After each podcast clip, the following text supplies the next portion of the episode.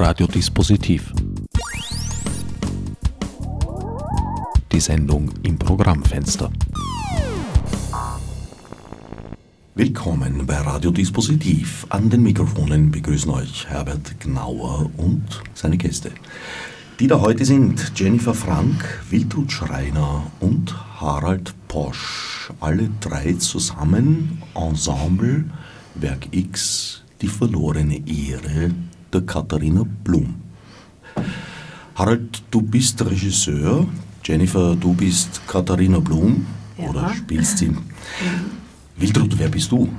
Ich bin die Frau Woltersheim auf der einen Seite und dann noch die Frau Trude Blorner, auch genannt Rote Trude im Stück. Ich muss ja gestehen, ich habe den Film vor sehr vielen Jahren mal gesehen habe gestern noch, äh, na panisch ist übertrieben, aber im Internet nachgeschaut, ob ich es irgendwo finde. Nein, die Lizenzrechte sind ziemlich konsequent umgesetzt, man findet es nicht. Also die ganz, ganz, ganz bösen Seits kenne ich ja gar nicht als braver Radiomacher.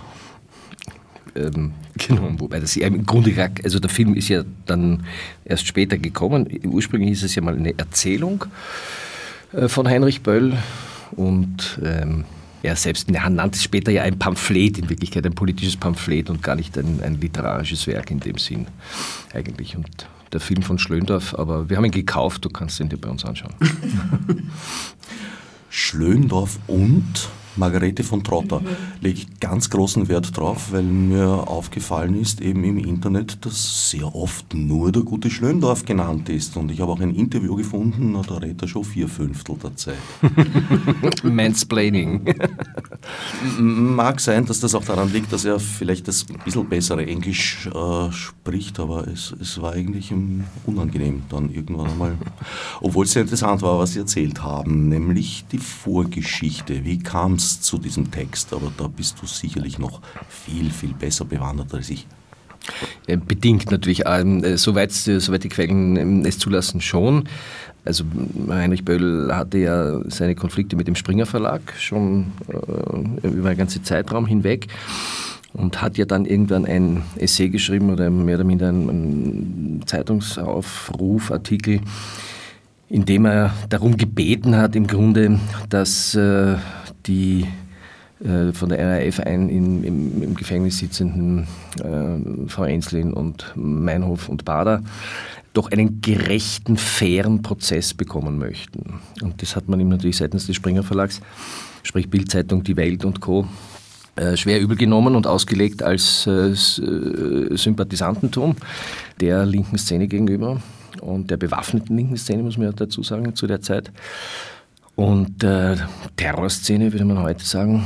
Ähm, und da kam es halt dann zu ganz, ganz großen Konflikten, die äh, bis dorthin geführt haben, dass sogar die Wohnung seines Sohnes wurde durchsucht von der Polizei an einem Nachmittag. Am Vormittag hat aber bereits die Bildzeitung darüber berichtet. Also diese Verbindung Exekutive und Springer Verlag war dann sozusagen der Tropfen, der das Fass zum Überlaufen gebracht hat und ihn dazu bewogen hat, dann die Katharina Blum zu schreiben.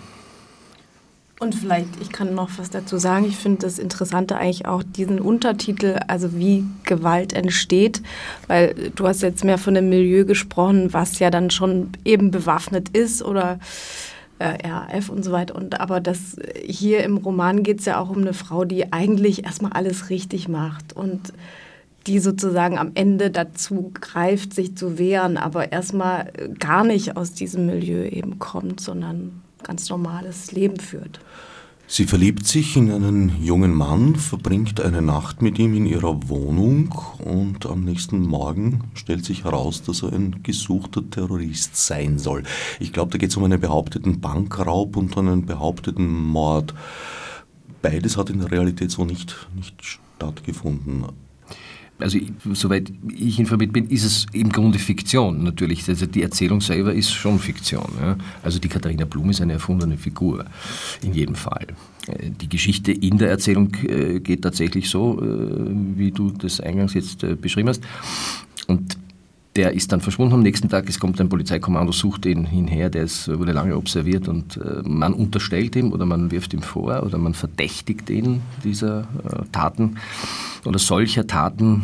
Und ähm, Katharina äh, Blum kann nichts davon bestätigen, weiß auch davon tatsächlich nichts. In Wirklichkeit wird aber eingekreist dann von der Zeitung, wie das dann Böll in der Erzählung nennt, weil er eben die Bildzeitung äh, namentlich nicht nennen wollte, konnte, durfte. Und es baut sich halt ein, ein, Verdachtskonstrukt dann immer mehr auch um ihre Person auf, Spekulationen, die natürlich aufgebauscht werden und so weiter und so weiter, bis sie eben selbst quasi äh, ihr eigenes Leben auch ruiniert wird. Ja. Und dann greift sie am Ende selbst zur Waffe. Sie wird ein Opfer der Medien. Genau. Ja, kann man so sagen. Ja. Ja, und das war natürlich sehr hellsichtig von Böll und wie man, wir kennen die Diskussion heute, die ist ja hochaktuell und äh, führen die ja seit in den letzten Jahren andauernd und müssen sie auch andauernd führen. Fake, Stichwort Fake News und so weiter. Äh, der Medienbegriff ist auch ein viel weiterer natürlich heute mit den äh, sozialen Medien, die dazukommen und hinher. Aber die Erzählung ist da sehr prophetisch leider und äh, dröselt halt sehr, sehr schön und sehr genau auf, wie diese medialen Mechanismen eine Existenz bis hin eben heute, wie wir sehen, eine halbe Gesellschaft äh, so ein bisschen an den Rand treiben können. Also vor allem auch wie dann ähm, einfach Sachen nach außen dringen. Also sie wird vernommen und erstmal denkt man, okay, die wollen einfach nur Fragen stellen und plötzlich liest man am nächsten Tag alles Mögliche in der Zeitung, was äh, also da offensichtlich von der Polizei auch weitergegeben wurde oder also das heißt äh, dieses Netzwerk, was da außenrum sich so äh, die Dimension auf jeden Fall riesig macht, äh, plötzlich, das wird da ganz gut klar, finde ich. Ja, und es kommt sogar vor, dass äh, die Polizei dann zugibt, dass sie auf äh, mediale Recherchen zurückgreift, weil sie selber nicht so weit gehen dürfen mhm. in den mhm. Recherchen. Also es ist relativ eindeutig, genau. wie sie das wie Böll das beschreibt einfach. Und alles mit Halbwahrheiten natürlich, operiert ausschließlich mit Spekulation und Halbwahrheiten. Meines Wissens äh, speist sich Böll bei der Erzählung aus zwei Quellen. Das eine ist eben seine eigene Geschichte. Es gibt ja noch einen weiteren Fall, auf den er sich da beruft. Er hat das ganz, ganz, ganz genau recherchiert. Also eingangs der Erzählung ähm, gibt er sogar seine Quellen zum Teil an oder preis unter Anführungszeichen. Ein paar hält er aber auch bewusst im Verborgenen schreibt auch rein. Nein, da ging es um einen, äh, ich glaube, Philosophieprofessor, der ich glaube Gudrun Enslin für eine Nacht beherbergt hat und dann in ähnliche Schwierigkeiten geriet, allerdings nicht mit einem so drastischen Ende. Das Thema ist, ja, äh, ungeheuer aktuell Wobei ich ja eigentlich den Eindruck habe, dass sozusagen diese medial hochgekochte Lüge uns seit damals ja nie verlassen hatte, sondern immer existiert hat. Es gab nur so, äh, wie soll ich sagen, eine Spielvereinbarung, eine ungeschriebene, man hat nicht hingeschaut. Man hat immer wieder drüber geredet und was gehört davon. Aber eigentlich hat, war das auf einem Level, wo man meinte, damit leben zu können. Das hat sich in den letzten Jahren drastisch geändert. Das hat sich leider tatsächlich drastisch geändert. Also das äh, kann man gar nicht den sozialen Medien jetzt an sich die Schuld geben, sondern dass diese Verabredung unter Anführungszeichen, dass äh, ein Gegengewicht äh, da ist, sogenannte Qualitätsmedien, seriöse Medien, auf die man zurückgreift und auf die man sich in erster Linie verlässt und berufen kann äh, und äh, deren Berichterstattung sozusagen wenigstens halbwegs faktenbasiert äh, äh stattfand diese Vereinbarung sozusagen ist, glaube ich, aufgekündigt. Das ist das wirklich Schwierige im Moment. Was ich im Böll auch ganz schön finde als Gegengewicht noch ist, dass, ähm, also auch Gegengewicht zu eben Fake, äh, Lüge, Wahrheit. Und das ähm, kommt da so raus, dass äh, vor allem durch die Figur der Katharina Blum, dass die sehr auf Genauigkeit und auch so Sprachgenauigkeit beharrt. Also das, was bedeuten die Dinge wirklich? Also was äh, bedeutet irgendwie Zudringlichkeit oder Zärtlichkeit oder das sind immer so Sachen, die sie so gegeneinander stellt, die so ein bisschen fahrlässig von den anderen äh, benutzt werden. Und das finde ich eigentlich so ein ganz tolles Gegengewicht, dass man sagt, da gibt es noch jemand, der sagt, Sprache bedeutet was und das bedeutet irgendwie letztlich eine Wahrheit, die ich sage. So. Allerdings macht sie diese Liebe zur feinen Bedeutung eigentlich in einer medial geprägten Umwelt, wie es die unsere ist, wo eben diese Differenzierungen nicht mehr getroffen mhm. werden, völlig wehrlos. Ja, ich finde ja letztlich trotzdem schon, dass Sprache auch noch nach wie vor irgendwie eine, eine Macht hat. Also deshalb vielleicht äh, oder genaue Bezeichnungen schon äh, wichtig sind. Also deshalb gibt es ja auch so eine Bewegung dann doch auch wieder bei uns, wieder Frauenbewegung oder sonst was, die auch beharren auf bestimmte äh, sprachliche Formulierungen oder so, was äh, manche vielleicht anstrengend finden, aber ich finde, es schafft schon Wahrheiten. Die Frage ist, wer liest jetzt so ausführlich formulierte Texte überhaupt noch? Es gibt ja diesen Begriff des Text too long didn't read, der sehr weit verbreitet ist. Auf der einen Seite. Auf der anderen Seite denke ich mir, ja, wir haben da irgendwie, müssen wir das äh, lernen. Die, vielleicht sind die Emojis ein, ein, ein Teil davon. Aber wenn wir miteinander reden, bekomme ich ja deine Befindlichkeit mit. Und mhm. insofern bekomme ich auch mit, wenn du zum Beispiel etwas ironisch meinst. Mhm. Äh, auf Twitter schaut das anders aus. Mhm. Auf Twitter kommen dann die Emoji-Gewitter daher, die manchmal versuchen, was zu erklären, aber auch das ist missverständlich. Also hm, ich wundere mich immer wieder. Ja, wobei, glaube ich, Verkürzung allein ist gar nicht das Problem. Also was, was äh, Jenny jetzt auch versucht hat vorher zu sagen, ist, glaube ich, dass diese Genauigkeit in Begrifflichkeiten ganz, ganz, ganz entscheidend ist. Natürlich, also politisch, in gesellschaftspolitisch in jeder Hinsicht, sei es im Feminismus, äh, sei es in der gesamten politischen Debatte in Wirklichkeit und ja auch, und das darf man ja vor allem nie vergessen, von der sogenannten, unter Anführungszeichen, Gegenseite, ja, ähm, wird ja ganz bewusst auch wieder, werden ganz bewusst andere Begrifflichkeiten wieder eingeführt, ja, wieder benutzt, also mhm. restaurativ ja, äh, und rückwärtsgewandt. Also auch dieser Seite ist sehr wohl bewusst, welche Macht Sprache haben kann. Ne? Und das ist jetzt keine Verwahrlosung, die einfach so passiert, sondern das ist auch ganz, ganz, ganz bewusst der Vorgang, der auf der anderen Seite genauso passiert. Katharinas sehr wohl abgewogene Aussagen werden völlig entstellt, verdreht und ja, nach Lust und Laune verbogen wiedergegeben. Genau, also vor allem auch dazu gedichtet oder äh, zugespitzt vor allem auch. Also dass sobald man irgendwie nur mit dem zu tun hat oder eine Nacht verbracht hat, dann ist es gleich Komplizin und man ist auch mit im, äh, im Netzwerk oder äh, ja, also solche Sachen werden einfach zugespitzt. Das passiert nun jeden und jeder, der die in die Reißwerke der Medien kommt, wobei Medien ja heute ein, ein weit, weitaus weit gefassterer Begriff ist, weil im Prinzip sind wir alle unsere Medien, wenn wir Social Media, wie der Name schon so schön sagt, verwenden.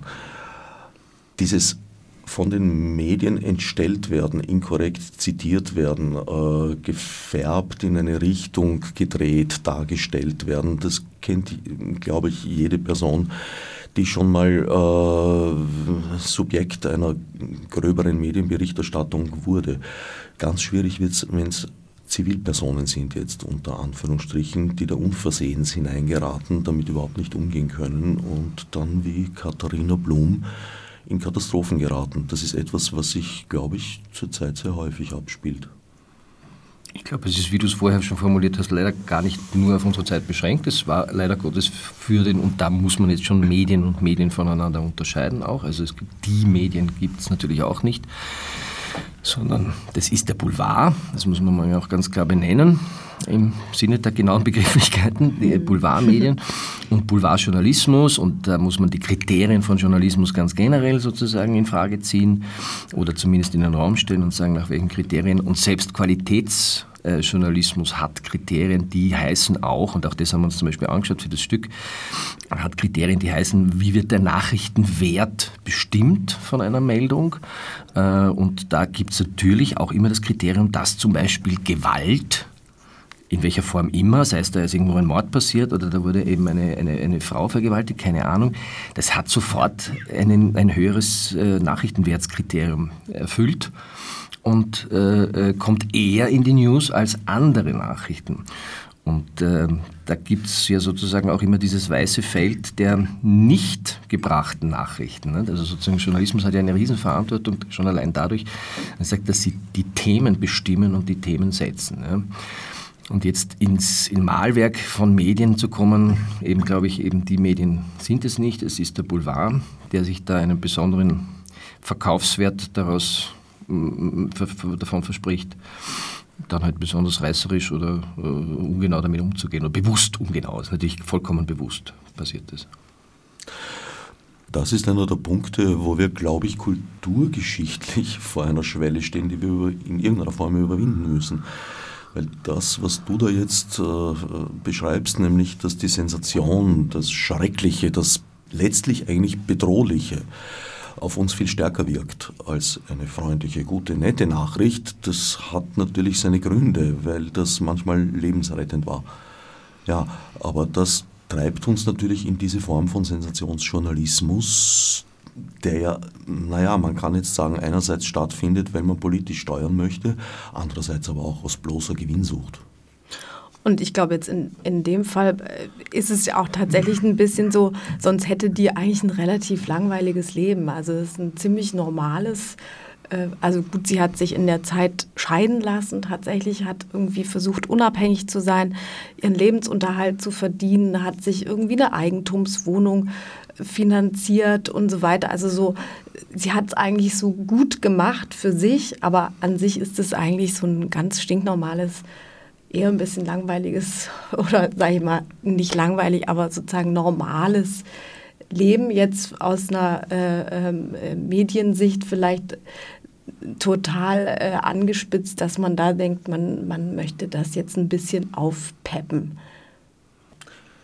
Wildrut, ja. was äh, spielen deine Figuren in diesem bösen Spiel? Naja, diese beiden Frauenfiguren werden sozusagen Katharina zur Seite gestellt. Die eine begleitet sie seit Kindheit und versucht eben auch, sie aus einem relativ kleinbürgerlich, spießigen, schrecklichen, häuslichen Milieu, Zitat Böll, herauszubringen. Das ist die Frau Else Woltersheim.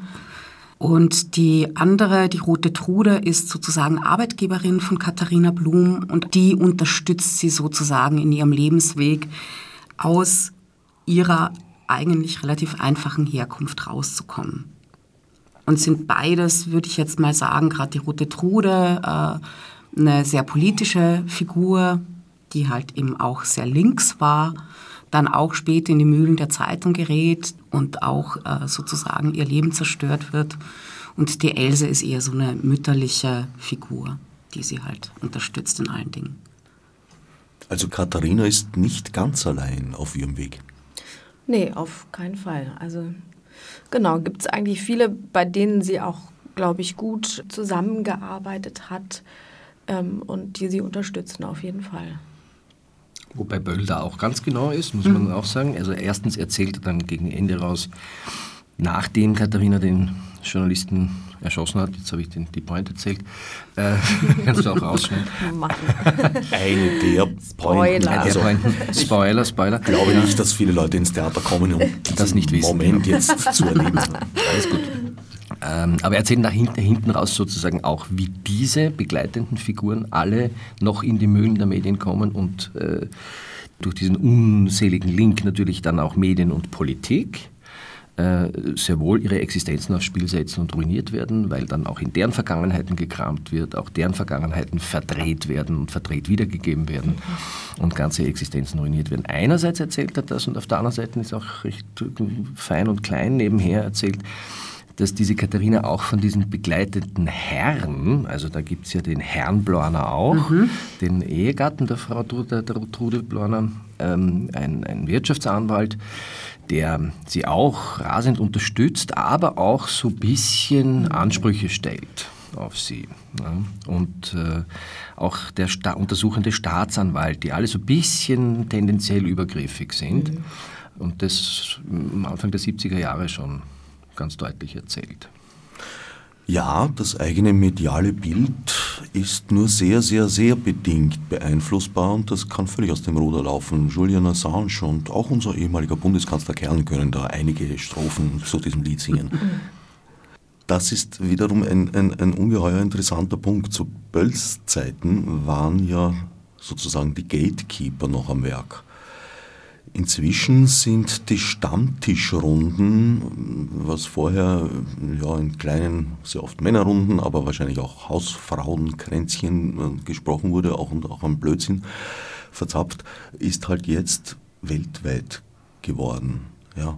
Und dieser Sensationslust folgend, das betrifft ja jetzt nicht nur die großen Medien, sondern auch sozusagen das Stammtischgeplapper, das weit verbreitete.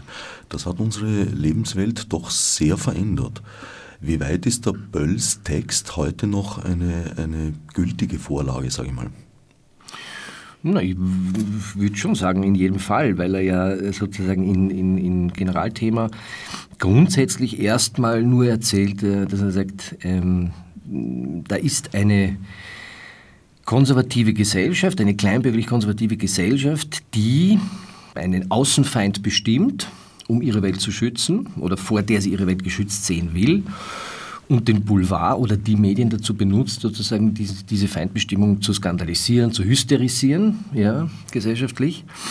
Und das hat sich überhaupt nicht verändert. Das haben sich die Medien ein bisschen verändert und die sozialen Medien kommen dazu und das Hysterisieren und Skandalisieren wird leichter oder das, das Faken und Anführungszeichen, das heißt das Umgehen mit Gerüchten oder das Gerüchte streuen, das geht natürlich viel schneller. Also wir alle wissen, wie Kinder sich schon gegenseitig stalken oder, oder, oder bashen äh, über soziale Medien.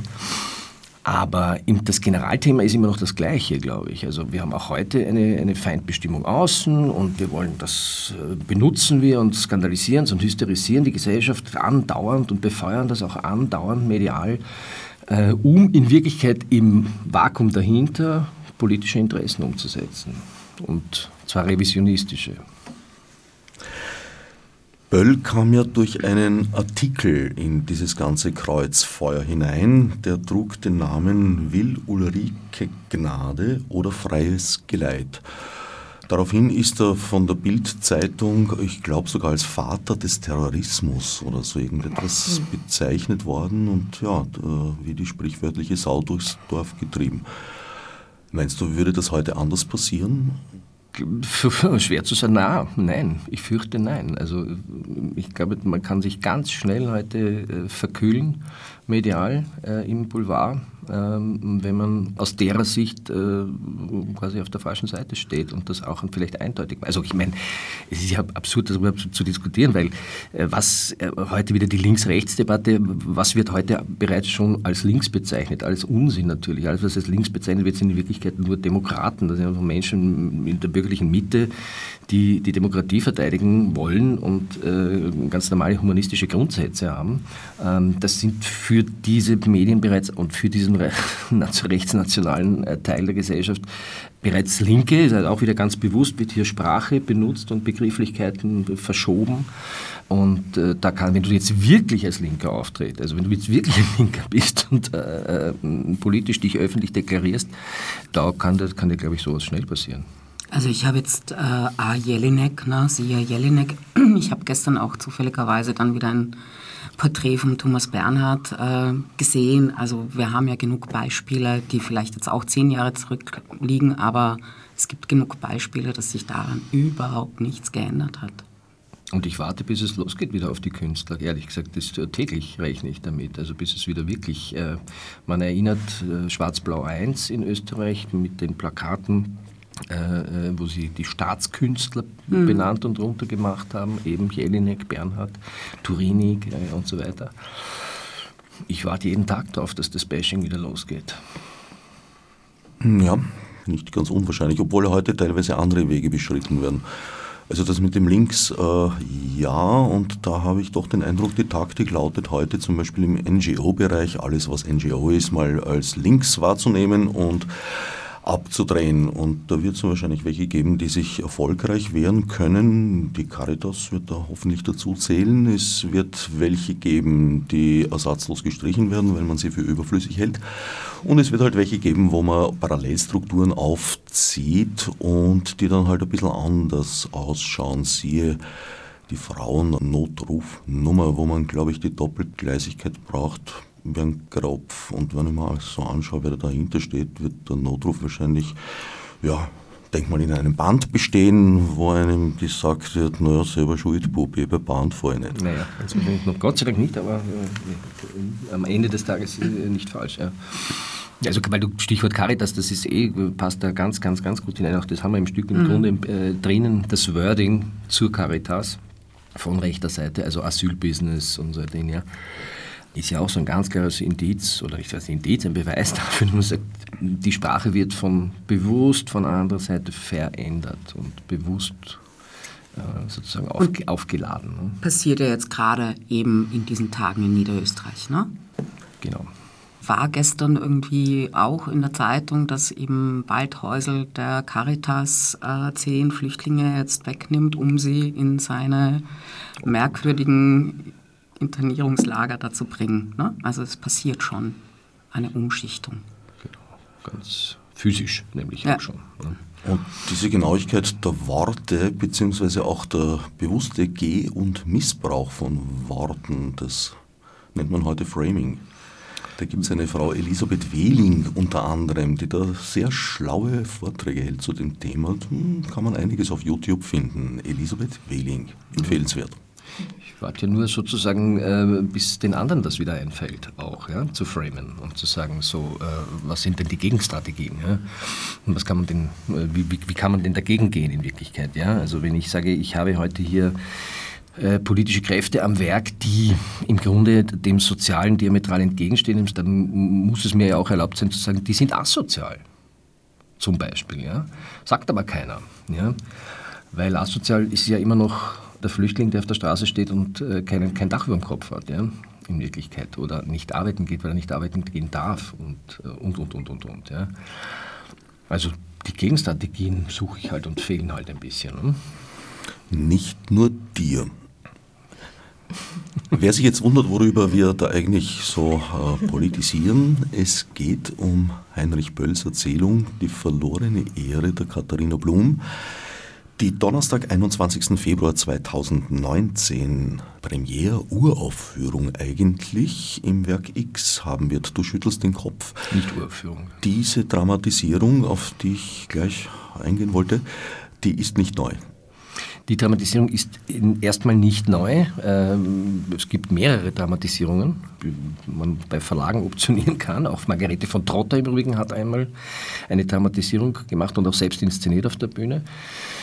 Und wir haben eine Fassung optioniert und auf der, auf der Basis dieser Fassung haben wir natürlich ein bisschen dran äh, rumgearbeitet, haben die Erzählung auch äh, wieder zur Hand genommen und mit einfließen lassen und ähm, auch andere Kommentare. Aber im Grunde ist das erstmal eine Aufführung, die vor drei Jahren, äh, oder diese Fassung wurde vor drei Jahren in Bern gemacht, zum Beispiel am Theater. So gesehen ist es keine Uraufführung. Natürlich ist es in der Fassung, die wir haben, eine Uraufführung, weil es mhm. diese Fassung natürlich in der Form am Ende noch nicht zu sehen gab. Ihr befindet euch gerade am Ende der Probenphase. Wie geht es euch mit diesem Stoff? Am Theater neigt man ja gerne dazu, äh, so die Themen des Stückes dann auch im Alltag zu entdecken. Ich könnte mir vorstellen, bei diesem Stück ist das besonders heftig. Entdecken ist jetzt vielleicht irgendwie ein bisschen zu hoch gegriffen, weil ich jetzt für mich schon in Anspruch nehme, dass ich für dieses Thema schon sensibilisiert bin. Natürlich guckt man dann noch mal genauer rein und äh, begibt sich vielleicht auch wirklich in die Abgründe des Boulevardjournalismus, wovon man eigentlich jetzt nicht unbedingt so viel mitkriegen möchte, aber da schaut man dann einfach sicher noch mal genauer hin. Aber grundsätzlich glaube ich schon, dass wir alle sensibilisiert sind für das Thema und im Endeffekt auch den, den Sinn daraus speisen, dieses Ding da jetzt auf die Bühne zu wuppen. Ich finde noch interessant oder was mich manchmal so begleitet, wie kommt man tatsächlich dazu, ähm, zu Gewalt auch zu greifen am Schluss, also sich zu wehren oder wie äh, geht man mit dieser Hilflosigkeit um? Also das empfinde ich schon auch so ein bisschen, dass, dass wenn man so in das Thema einsteigt, was da so passieren kann, alles medial oder so, in was für ein Strudel man da geraten kann und auch so mit obwohl man eben eigentlich gar nichts gemacht hat. Das beschäftigt mich so ein bisschen. Wie, wie geht man eigentlich mit so einer Hilflosigkeit am Schluss um? Also klar kann man das dann letztlich verstehen, dass man sagt, ja, dann nehme ich eine Knarre und schieße einmal ab. Aber das wäre ja nicht die Lösung. Also wenn man irgendwie mit so ein bisschen Abstand und Distanz drüber nachdenkt, dann weiß man, das geht natürlich nicht. Also diese Hilflosigkeit, die beschäftigt mich so ein bisschen. Habt ihr die Aspekte der veränderten Medienlandschaft in irgendeiner Form hineingebracht oder ist das die Situation der 1970er Jahre, die da erzählt wird und geschildert? Naja, nein, ganz unberücksichtigt kann man das nicht lassen, wenn man das im Jahre 2019 macht, das ist schon klar. Wir haben es jetzt nicht wahnsinnig in den Vordergrund gestellt oder gespielt, weil ich eben der Ansicht bin, dass das am Ende dann trotzdem der, ein, ein verwandter Mechanismus ist und es sind einfach auch nur Medien. Klar bin ich äh, der Meinung, also ich bin ein großer Freund des Expertentums natürlich und soziale Medien an sich sind auch nicht, helfen auch nicht tatsächlich der Demokratisierung, was anfangs äh, geglaubt und behauptet wurde und so weiter. Also so kleine Positionen beziehen wir schon dazu, aber groß ausbreiten tun wir es nicht, weil der Mechanismus ein ähnlicher ist. Allerdings würde ich mir, äh, das geht mit Bölls Text natürlich nicht, aber ich würde mir durchaus ein Stück wünschen, das thematisiert die Rolle des Einzelnen weil damit sind wir wieder bei der nächsten Sprosse auf der Leiter der Evolution. Wir werden ein, ein besseres Medienverständnis, ein kritischeres Medienverständnis entwickeln müssen, wenn wir die äh, Innovation des Internets und der digitalen Technologien überleben wollen, kulturgeschichtlich. Mit Sicherheit. Aber grundsätzlich äh, muss man überhaupt, also ich, wenn wir von den Mechanismen reden, das Boulevard davon lebt, dass es skandalisiert, ich würde gerne andere Themen skandalisieren. Ja, zum Beispiel fehlende Bildung und fehlende Dinge, das äh, würde ich gerne jeden Tag mit solchen großen Lettern auf, auf Zeitungstiteln lesen, dass es ein totaler Skandal ist in Wirklichkeit, äh, wie Menschen hier nicht ausgebildet werden und Menschen hier nicht partizipieren können und nicht die Gesellschaft mitgestalten äh, dürfen. Ähm, und, und, und, und, und. Das würde ich wahnsinnig gern skandalisiert sehen. Hm, na tun Sie es, Sie haben ein Theater. ich bin dabei. Ein Punkt in der Geschichte der Katharina Blum ließe sich als Kontaktschuld bezeichnen. In der Geschichte ist es halt reduziert auf ein, eine Verliebtheit, auf eine Nacht, die man miteinander ver verbracht hat. Aber das geschieht ja auch in anderem Umfeld das Schlimme daran ist ja eigentlich so ein bisschen, dass, dass man, dass das hieße, man muss eigentlich schon misstrauisch durchs Leben gehen und immer gucken. Also wenn man eben jemanden nicht kennt, das ist ja das Schöne, dass das einfach mal so passieren kann, dass man sich mit allen möglichen Leuten unterhält oder was auch immer sozusagen sich begegnet eben und ohne dass man auch äh, ganz genau schon vorher gegoogelt hat, wer ist es, was macht der, worüber definiert er sich, wie ist sein Profil quasi, sondern also das fände ich jetzt vor allem das Schlimme daran, dass man dann so denkt, da gibt es eigentlich keine Schuld, sondern man begegnet sich und entweder, äh, ich weiß nicht, streitet man sich, diskutiert man, äh, versteht man sich oder eben nicht. So und so geht man wieder auseinander. Aber ja, dass das eigentlich keine Konsequenz haben sollte erstmal. Genau, weil das führt dann schon zu den sozialen Medien und den Blasen. Mhm, weil dann, da hast du die Profile, da rechnet ein Algorithmus bereits aus, mit wem du kommunizieren solltest und mit wem nicht. Und treibt ja auch eine Teilung der Gesellschaft und Spaltung der Gesellschaft mit voran, via Algorithmus. Ja. Und Begegnungen im Internet bleiben oft nicht spurlos. Zudem. Also die flüchtige Begegnung am Straßenrand ist das dann nicht. Nein? Wir waren aber jetzt in der Recherche auf vielen rechten Seiten, also ich glaube, es hat sich wieder ausgeglichen bei mir.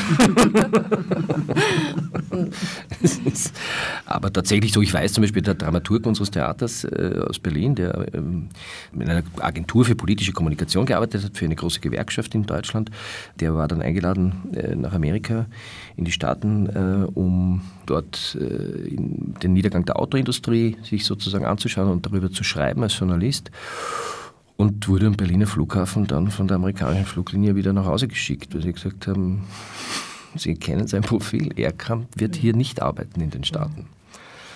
Das einzig Erstaunliche daran ist, dass er die Ursache erfahren hat. Ja, stimmt. Also es ist zum Beispiel Ilya Trojanov schon mal in ein Flugzeug in Richtung Vereinigte Staaten nicht hineingelassen worden, hat aber selbstverständlich nie erfahren. Liegt ja am Wesen der Geheimdienste, die hinter all diesen Erkenntnissen stecken, dass man nicht genau weiß, was tun. Deswegen heißen es ja Geheimdienste. Transparenz ist nicht ihre Sache. Bölls Text äh, wurde erst publiziert auch interessante Sache, im Spiegel in einem Magazin in Fortsetzungen. Das Erscheinen des Textes hat äh, sehr starke Wirkung gehabt. Es gab einen Prozess, äh, Bild hat geklagt und zwar nicht wegen des Textes, sondern wegen der Illustrationen, wenn ich recht informiert bin. Auf jeden Fall, es gab da einiges Echo und Hallo kann man durchaus sagen, bis hin zum Tohuwabohu. Wie würde dieser Text heute rezipiert werden, würde er neu erscheinen? Ich glaube, heute muss, müsste so ein Text anders aussehen, ganz einfach, oder würde einfach ganz, ganz einfach auch anders aussehen. Aber ähm, es gibt ja durchaus ähm, auch heute noch immer Publikationen, die Gott sei Dank äh, auf Widerspruch stoßen oder nicht so freundlich rezipiert werden, weil sie sich positionieren dass ein Boulevardmedium reagiert. Also keine Ahnung, wenn ich jetzt den Herrn Fellner persönlich vorführen würde in einem Text, und zwar wäre identifizierbar vorführen würde, auch da bin ich mir ganz sicher, dass da Ähnliches passieren kann. Ganz klar. Oder den Herrn Dichand oder die Frau Dichand oder wie, wie sie alle heißen. Ja. Ähm, hat das David Schalko nicht gemacht oder habe ich das falsch verstanden? Ja, hat er eh ein bisschen gemacht, natürlich. Ja auch, aber liest du viel über David Schalko in der Österreich oder in der Heute? Positives? Äh, nein, und ich glaube, darüber kann er ganz froh sein. Es tut der Credibility nicht unbedingt gut. Das äh, zählt natürlich auch dazu. Äh, wer schreibt was über wen und wie wird das darauf hinaus wahrgenommen? Also ich treibe mich eigentlich nur in einem sozialen Medien, Medium herum, das ist Twitter. Und da habe ich schon oft das Gefühl, dass, äh, ja, wenn man etwas Kontroverses sagt, eigentlich äh, nicht mehr diskutiert wird, wie das vielleicht vor ein, zwei Jahren noch der Fall war, sondern es wird gleich der große Holzhammer, na, Holz, na, sind härtere Materialien, wurscht, es wird draufgeschlagen und zwar recht recht heftig. Und ich glaube, das hat auch seine Wirkung im Sinn einer Schere im Kopf. Man überlegt sich schon ganz gut, bevor man was postet, mittlerweile. Definitely yes. Und was ich davon halten soll, weiß ich auch nicht. Ganz ehrlich. Also ob ich das toll finden soll oder nicht, weil das ist Selbstzensur einerseits. Und andererseits bin ich ganz froh, wenn nicht jeder alles rauslässt. Äh, auch. Brauche ich auch nicht. Ähm, aber es ist eine Entwicklung, die man beobachten muss ich frage mich auch immer, wie man da selber, äh, also ich entziehe mich zum Beispiel dem, ich bin, ich habe keinen Twitter-Account irgendwie und dann höre ich das immer so und denke dann aber auch so, man liefert sich natürlich dem auch aus oder entziehe ich mich jetzt so ein bisschen der Diskussion und der Realität, die es so gibt. Also das frage ich mich immer selber, so, ähm, mhm. weil ich wenn ich das höre, einfach so überhaupt keine Lust habe, mich dem auszusetzen. Gar keine sozialen Medien doch, seit neuestem bin ich auf Facebook. Was ja schon das habe ich verweigert. das habe ich verweigert ne? und geschafft bis heute nicht. Ja, nicht aber seit wirklich seit äh, irgendwie zwei Monaten oder so. Also bin noch totaler Neuling. Im, Im Zug der Recherche oder zufällig?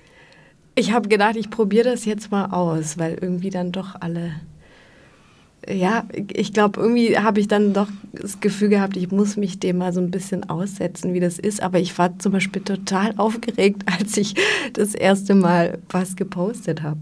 Ich so dachte, oh Gott, was passiert jetzt eigentlich? Na, das ist nur normal. Du, wie ich meinen ersten äh, Tintenstrahldrucker daheim hatte, habe ich mich drei Tage wie Gutenberg gefühlt. Das ist dann wieder weg. Ja, ja.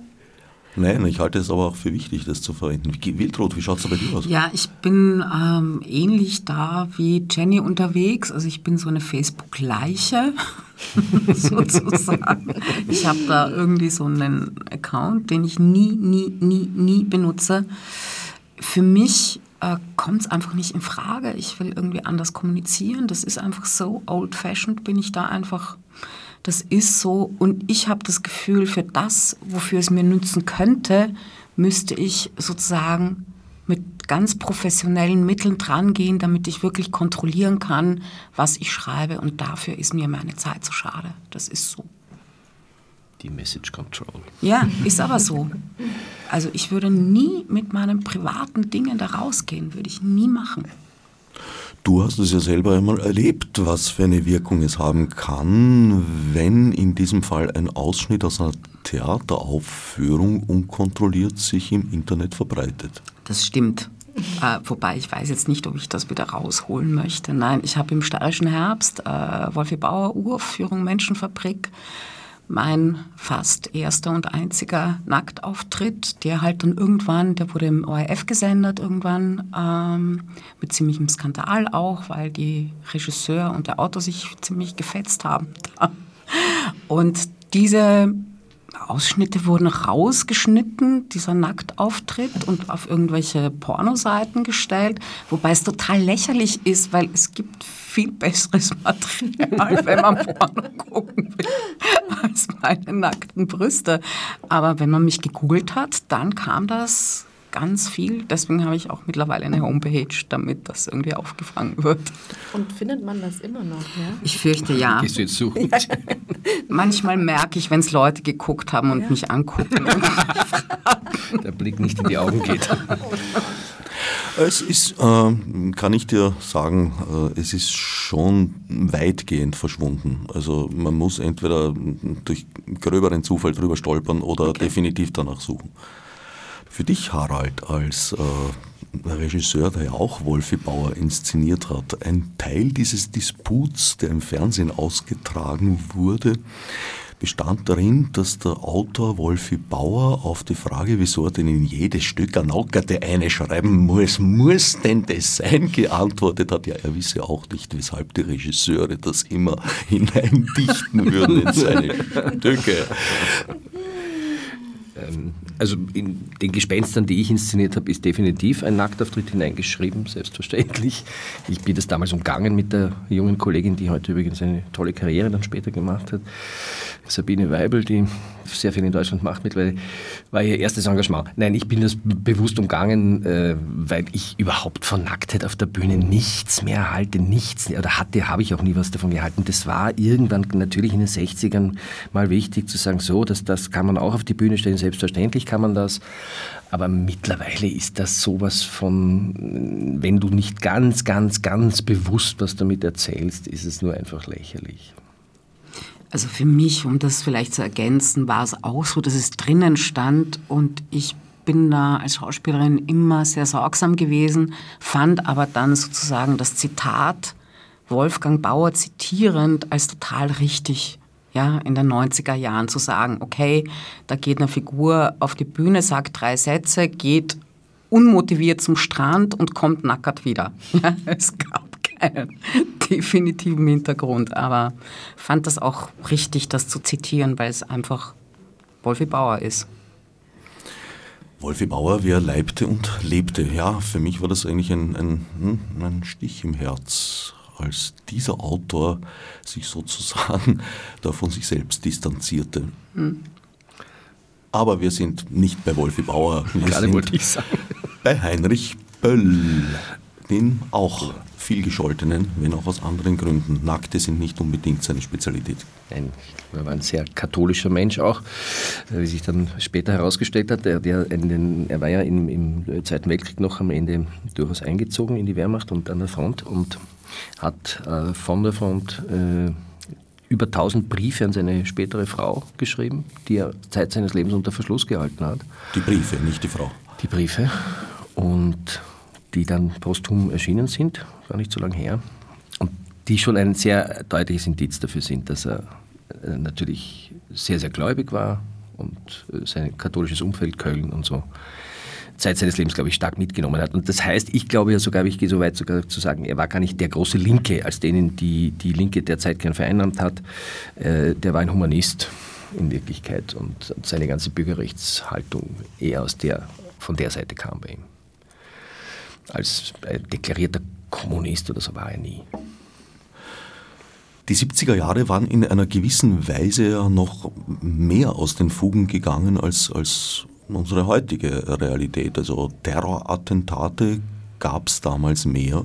Nicht, also in Österreich gab es eigentlich in Zusammenhang mit Islamismus kein Terrorattentat, das ich als solches bezeichnen würde den OPEC-Überfall.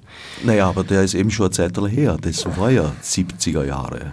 75. Und dennoch, auch zu RAF-Zeiten zum Beispiel, hat Österreich äh, im Strafgesetzbuch keinen Gesinnungsparagraphen gehabt. Den haben wir jetzt dann gekriegt vor einem Jahr. Und da denke ich mir schon, äh, ich, damals ist die Politik beschwichtigend unterwegs gewesen und es gab in Wien Attentate, es gab die Alitalia auf der Kärntner Straße, die in die Luft gesprengt wurde, es gab ein ziemlich heftiges Attentat am Flughafen Schwächert und, und, und. Und die Politik hat kalmiert und hat transportiert, es sei eh alles in Ordnung, man hätte alles im Griff. Heute hat sich das genau umgekehrt. Also die Politik ist alarmistisch geworden und versucht die Dinge bewusst drastisch darzustellen. Selbst äh, erfreulich rückläufige Kriminalstatistiken werden dann äh, gern als Anlass für Sturmgewehre in Funkstreifen genommen. Ja, dem kann man wenig hinzufügen, das stimmt. Was du da beschreibst, ist vollkommen richtig. Es ist ja auch, man hat ein bisschen das Gefühl, es ist ja auch im Grunde so gut gelaufen, dass den Leuten schon langweilig war.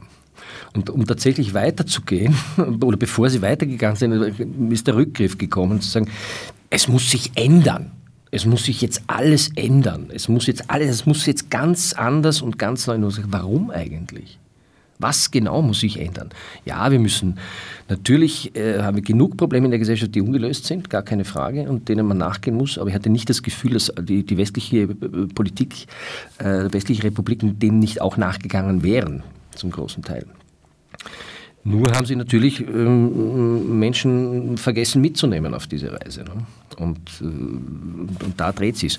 Und dass die Politik heute selber skandalisiert, ist ein eben bestes Indiz dafür, dass es natürlich tatsächlich äh, gar nicht so schlimm ist, wie alle tun. Das ist aber natürlich äh, auch, und da sind wir wieder beim Stück, ein gut Stück Arbeit der, des Boulevards, der da halt mithilft. Beziehungsweise das hat sich ja auch nochmal aufgefächert. Ne? Frau Merkel wurde ja sozusagen zur diabolischen Ikone, weil sie gesagt hat, wir schaffen das. Sie hat nie gesagt, kommt alles. Sie hat nur gesagt, wir schaffen das. Und damit hat sich ja in Europa die, die Stimmungslage völlig verändert. Ja? Also es gibt ja auch noch Politiker, die sagen, ist alles nicht so wild. Gibt es ja noch.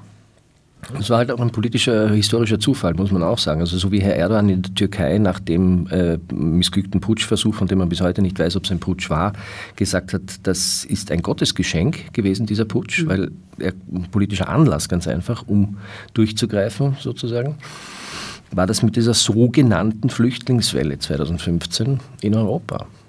Das war einfach zum Anlass genommen instrumentalisiert. Womit du praktisch eine Parallele zwischen HC Strache und Erdogan gezogen hättest, der ich nur beipflichten kann. Beide sind sie Nutznießer. Womit wir einmal mehr bei der Macht der Worte wären. Das rechte Narrativ, Merkel hätte die Grenzen geöffnet, stimmte nämlich auch nicht. Die Grenzen waren zu diesem Zeitpunkt offen in dem Sinn, als nicht kontrolliert wurde und jeder Mensch diese Grenze überschreiten konnte, zum Beispiel zwischen Deutschland und Österreich. Also sie hat die Grenze nicht geöffnet, sie hat sie nur nicht geschlossen. Und das ich war da gerade unterwegs auf der Autobahn, lustigerweise, ich habe in Augsburg gastiert und war da gerade an diesem Tag unterwegs und habe mir gedacht, ich werde nicht mehr, das gibt's nicht. Und habe das dann wirklich also massiv drei, vier Monate gemerkt. Also mit Zügen nicht gehen und, und, und. Und ich bin ja jetzt nicht der Einzige, der pendelt. Das betrifft ja, ich weiß nicht, wie viel tausend EU-Bürger, die sich auf eine Versprechung verlassen haben oder auf einen Vertrag eigentlich. Du sprichst jetzt von dem Tag, an dem dann doch Kontrollen durchgeführt genau. wurden. Ja, und soweit ich weiß, äh, hat doch Merkel irgendwann einmal äh, dann äh, sogar erzählt, sie hätte damals einen Anruf bekommen vom österreichischen Außenminister, der sie darum gebeten hat, die Grenzen nicht zu schließen, weil er sich vor den Konsequenzen auf österreichischer Seite gefürchtet hat. Was besagter Außenminister, der inzwischen Bundeskanzler ist, äh, später dann benutzt hat, um Frau Merkel die Öffnung der Grenzen vorzuwerfen. So macht man aus einem ganz einfachen Sachverhalt einen gordischen Knoten. Genau wie gesagt, ich, was soll ich dem hinzufügen? Das ist vollkommen recht. Es ist, äh, ein, ein Elend, das, all das zu beobachten. Ähm, es geht halt sozusagen tatsächlich darum, wie, wie greift man da dagegen ein und wie, welche Strategien muss man dagegen setzen, gegen all diese Entwicklungen. So. Und das heißt natürlich am Ende, dass man Menschen abholen muss, die sich verführen lassen. Äh, und mm, natürlich muss man auch analysieren, warum sie sich verführen lassen und auch nicht zu Unrecht wahrscheinlich verführen lassen, weil man natürlich, und da müssen wir uns ganz, ganz selbst an der Nase nehmen. Also ich mag dieses Fingerzeigen auf andere dann auch immer nicht so gern auf die Dauer. Also selbst an der Nase nehmen und sagen, was haben wir denn versäumt in den letzten 25 Jahren? Dass Leute, also wenn ich da Eribon hernehme oder so, die Rückkehr nach Reims, der das sehr schön analysiert, äh, was haben wir denn, also wo haben wir die Leute auf der Strecke gelassen, dass sie sagen, dass sie das Gefühl haben, sie werden nicht mehr vertreten, sie werden nicht mehr gehört und deswegen wähle ich rechts. Ja? Weil mir kein anderer mehr Stimme verleiht. Ja? Da liegt die Verantwortung voll und ganz bei uns selbst und bei denen, die in den letzten 25 Jahren sozusagen diese, die, die Politik äh, zu verantworten hat und gesteuert haben. Punkt. Wo seht ihr Perspektiven, dass wir aus dieser Zwickmühle wieder heil herauskommen?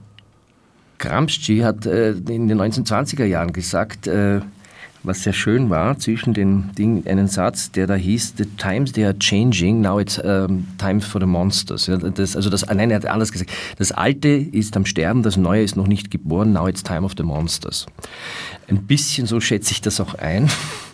Äh, man sagt, es kriechen jetzt natürlich noch mal wirklich äh, revisionistische Kräfte aus den Löchern, um diesen Nationalstaat nochmal zu retten und nochmal äh, aufzurufen und noch einmal diese enge Grenze zu ziehen und zu sagen, ich, wir, aber wir. Aber ich glaube, ganz ehrlich, äh, so ein Optimist bin ich, dass es sich tatsächlich überlebt hat und dass das sozusagen ein letztes Aufbegehren ist.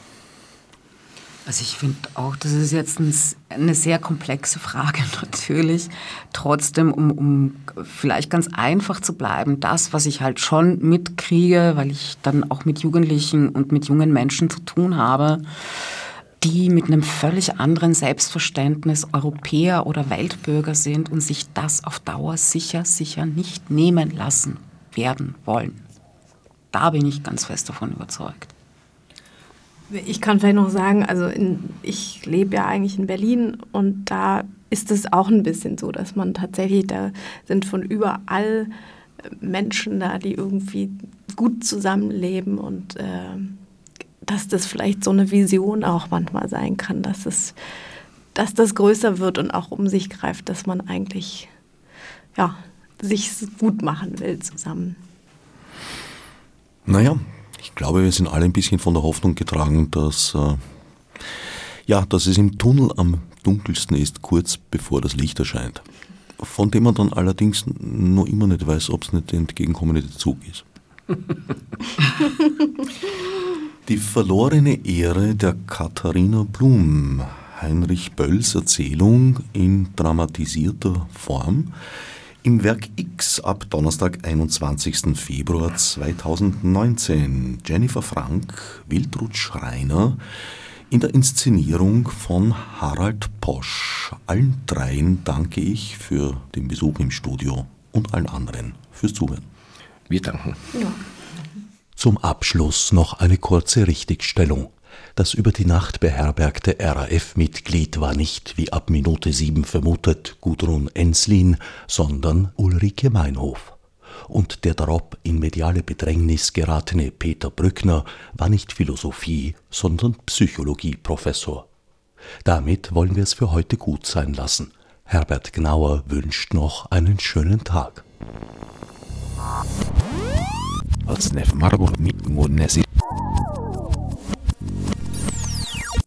wie ich nicht so psychisch